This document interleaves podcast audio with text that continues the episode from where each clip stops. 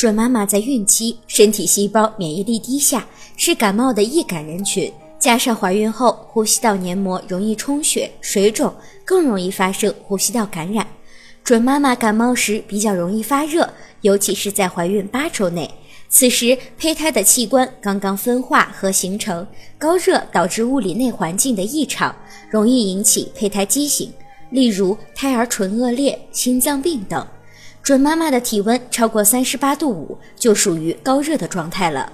高热也有引起胎儿流产、早产的可能。感冒后如果有严重的咳嗽、咳痰，就可能并发支气管炎，进一步发展可能发生肺部感染。此时容易发生流产或者早产。